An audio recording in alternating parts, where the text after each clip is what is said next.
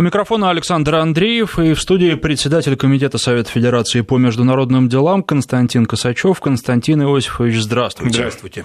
Конечно, будем говорить о главной теме сегодняшнего дня, о прошедших в Финляндии переговорах президентов России и США Владимира Путина и Дональда Трампа. И Первый вопрос. Можно ли сказать, что это первые российско-американские переговоры на высшем уровне, которые полноформатные переговоры, которые прошли без иллюзий? И я поясню, что я имею в виду, потому что после распада, развала Советского Союза э, в России существовали иллюзии, что вот сейчас мы сделаем еще немного, и э, Америка станет нам другом, и мы э, вольемся в западный мир.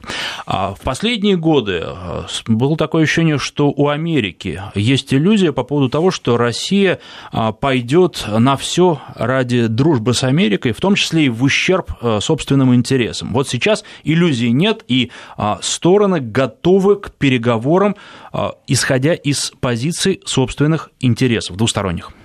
Э, замечательный вопрос. Вы знаете, когда вы начали его задавать, я собрался было поспорить, а чем дальше я вдумывался э, в то, что вы говорите, тем больше я с вами соглашался, потому что действительно а последние ну, без малого два года, прошедшие с э, момента появления э, Трампа у власти, э, были временем избав... взаимного избавления от иллюзий, конечно.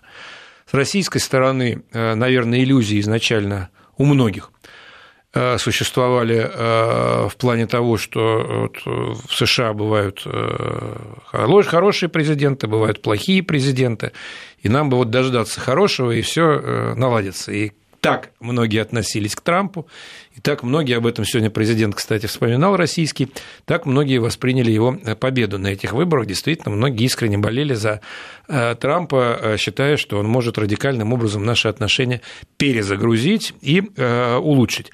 И эти иллюзии ну, совершенно точно в прошлом, потому что все, что в этих отношениях происходило последние два, два года, признается в этом теперь уже и сам Трамп, иным словом, кроме как деградация назвать просто-напросто э, невозможно, э, а э, избавление от иллюзий, наверное, заключается в том, что любой американский президент, он всегда будет работать в интересах США, равно как и российский президент будет работать всегда в интересах России. Это было той иллюзией, которую пришлось американцам забыть. Наверное, эта иллюзия в их случае заключалась в том, что на Россию достаточно поддавить дополнительно, так сказать, ей обозначить какие-то красные флажки, э, и она тут же пойдет на попятный.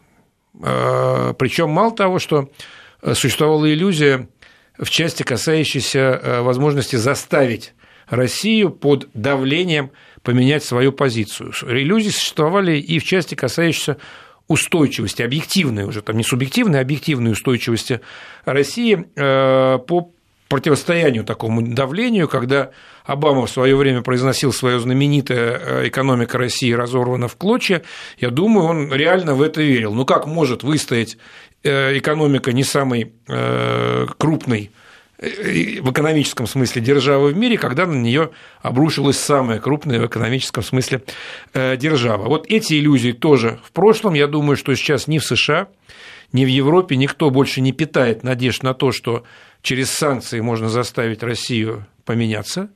И мне представляется, ну, в случае США это, наверное, э, менее э, справедливо, но в случае Европы совершенно точно э, почти все уже просто ждут хорошего повода, чтобы из этой ситуации как-то вывернуться, не потеряв лица. Поэтому да, вот долго, извините, отвечал, но да, конечно, это саммит, к которому и мы, и американцы подошли без иллюзий, и это очень хороший признак того, что мы э, избежали э, ловушки завышенных ожиданий и э, ну, в дальнейшем, в лучшем случае, начнем друг с другом сближаться, в худшем останемся там, где мы находимся сейчас, и это будет очень плохо, но это не будет катастрофой в том смысле, что и США, и Россия, я уверен, и в дальнейшем будут воздерживаться от каких-то ну, запредельных поступков в отношении друг друга, которые могли бы такую катастрофу спровоцировать.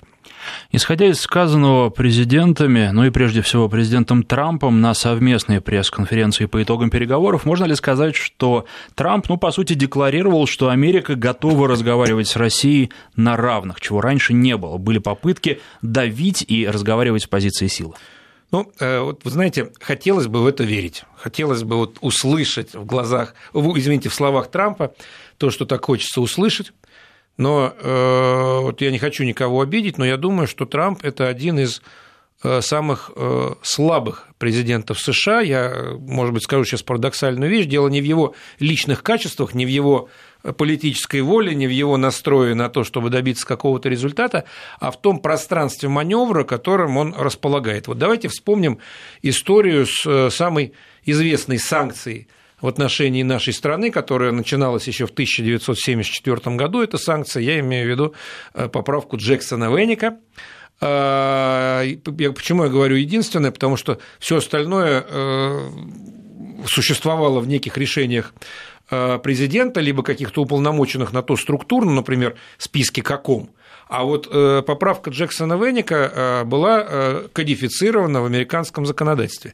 И то американские президенты, их с тех пор, с 1974 года было много, Э, ежегодно эта поправка приостанавливалась специальным указом президента, так называемым вейвером, и она не применялась на практике, она больше носила такой психологический характер, мы все время говорили, ай-яй-яй, как плохо, так сказать, она существует, она в любой момент может быть применена, хотя она не применялась решениями президента. Вот она есть в законе, но президент даже закон имел возможность приостанавливать. Вот времена были.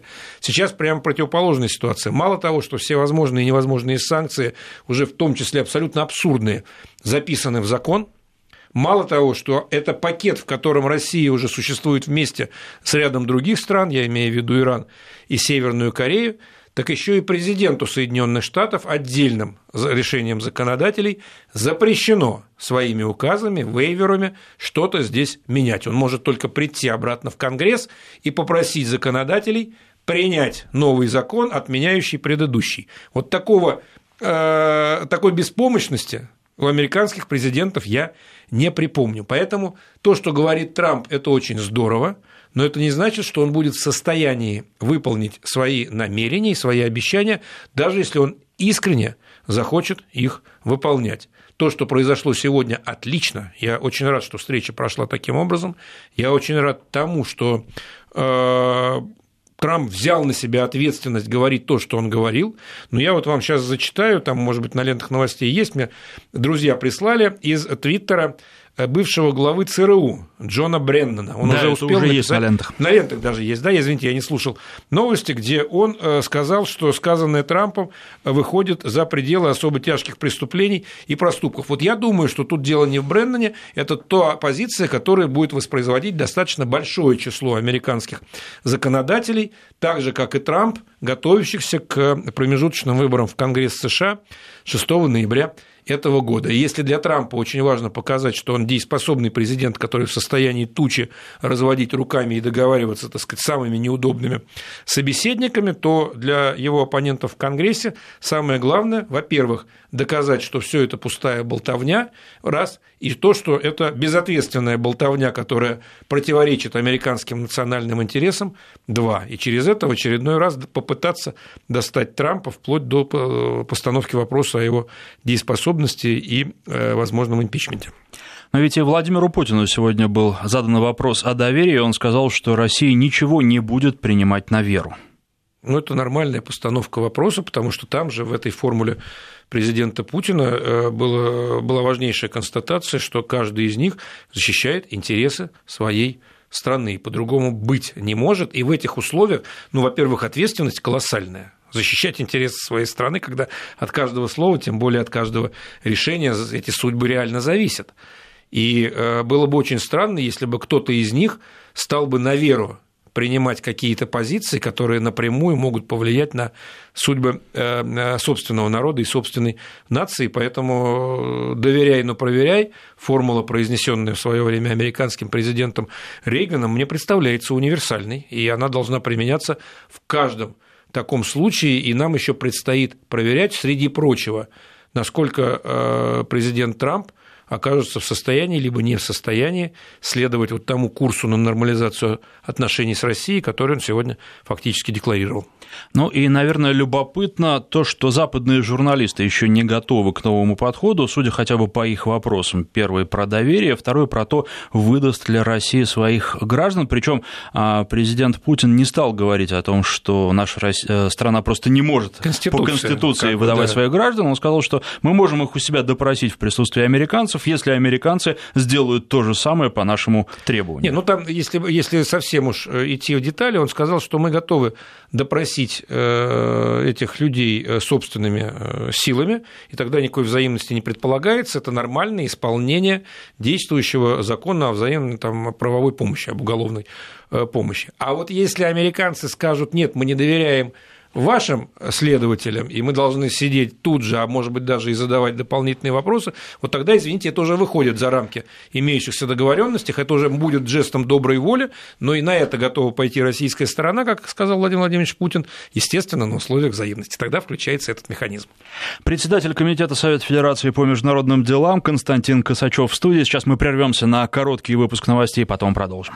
20 часов 33 минуты в Москве. В студии председатель Комитета Совета Федерации по международным делам Константин Косачев и Александр Андреев. И мы продолжаем говорить о прошедших сегодня переговорах Владимира Путина и Дональда Трампа. Ну и среди прочего стороны говорили о том, что они делают вместе. И, наверное, а, можно было бы говорить о том, чего стороны могли бы достичь вместе. В частности, вот Соединенные Штаты, это по словам Трампа, и Россия помогают Израилю обеспечить свою безопасность. И также, по словам Трампа, военные России и США очень хорошо ладят, в том числе в Сирии.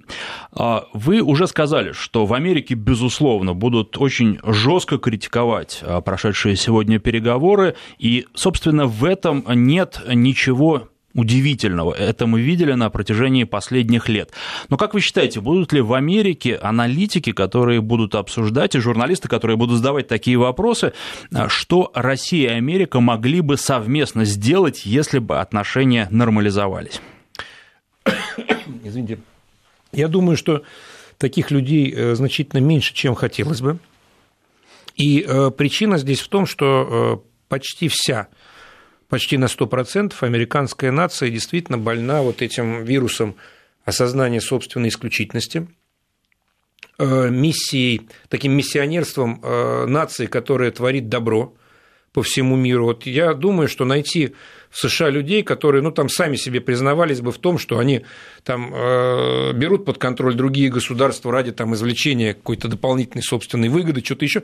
Их мало. Вот они правда думают, что они творят добро, что они демократизируют, что они спасают, что они там лечат и э, всех осчастливливают. И при такой постановке вопроса любая страна, которая э, действует альтернативно, которая так не думает, с этим не соглашается и к тому же э, позволяет себе какую-то другую линию поведения, ими искренне воспринимаются как э, вот зло, мешающее творить добро. Уж извините, что я вот такими вот ну, полудетскими э, пользуюсь категориями, но я достаточно много, ну, во всяком случае, в предыдущие годы общался с американцами, и каждый раз поражался тому, насколько у них это действительно по-детски сидит в их сознании и в их восприятии мира. Поэтому мало кто, к сожалению, будет задаваться вопросом, а вот что бы мы вместе могли бы сделать в Сирии или на Украине. Вот большая часть будет задаваться вопросом, а что бы еще сделать с этой Россией, чтобы она нам, американцам, перестала, э, прекратила э, мешать творить добро в Сирии или на Украине. И это, это история, которая, я подозреваю, будет ну, длиться довольно долго для того, чтобы она прекратилась, но что-то ужасное должно произойти с самими Соединенными Штатами, они должны вот реально провалиться, я им этого не желаю, потому что это имело бы колоссальные последствия для всего мира либо ну, должно вырасти какое-то новое поколение политиков, которое трезво оценит всю предыдущую историю Соединенных Штатов Америки и, опять же, трезво и честно скажет и самим себе, и окружающему миру, что есть не меньшее число примеров, да, много примеров, где американцы действовали правильно и в интересах всего человечества, они есть, их нельзя отрицать, но есть не меньшее число примеров, говорящих о том, что американцы не просто с этой миссией не справлялись, но часто плодили дополнительные проблемы, с которыми человечество не может справиться до сих пор. Самая классическая история, конечно же, это тот же самый э, религиозный экстремизм э, на Ближнем и Среднем Востоке, который в свое время был э, американцами выпистован в Афганистане, когда они спасали, с их точки зрения, афганский народ от советской экспансии и вооруженной интервенции. Вот то, что произошло тогда в самых благих намерениях, сейчас является колоссальной, глобальной проблемой для всего человечества, включая Соединенные Штаты. Ну, то есть получается, что Владимир Путин а, не зря сегодня передал мяч Дональду Трампу, мяч действительно на его стороне, и он прежде всего должен решить свои внутренние проблемы для того, чтобы продолжить диалог с Россией, вот этот диалог на новом уровне и на новых условиях. Ну, и да, и нет, это э, правда так, мяч на американской стороне, но это не эм, не миссия Трампа, если хотите. Трамп Трампом, еще раз повторю, э, все зависит от того, насколько американцы как нация перестанут на каждом углу заявлять о своей исключительности. Ведь на самом деле, вот, э, ведь подспудно это тот же расизм, когда эти люди начинают говорить о преимуществе собственной нации по отношению к другим нациям и народам. Мы эти вещи пока так не классифицируем, хотя я считаю, что пора бы уже начать об этом говорить, потому что нету заведомо хороших, нет заведомо плохих наций, добрых либо злых, но американцев восприятие мира именно таково. Поэтому да, мяч на американской стороне, и когда американцы начнут задавать вопросы себе, и окружающему миру, а можно ли было вот в ситуации с э, Северной Кореей, в ситуации с Ираном, в ситуации с Сирией, в ситуации с Ливией, с Ираком, с Украиной, называя события последних нескольких лет, поступить иначе, можно ли было не доводить до, того, до тех вот кризисов, которые взорвались, можно ли было все это по-другому э, решить, э, взаимодействуя с другими странами, а не навязывая им свою линию поведения. Вот когда американцы эти вопросы начнут задавать, я думаю, что всем нам станет легче, и мы будем готовы тот мяч, который они наверное, когда-нибудь э, перепасуют обратно, с удовольствием подхватить, но не в качестве соперников, пытающихся друг другу гол забить, а в качестве э, членов одной и той же команды.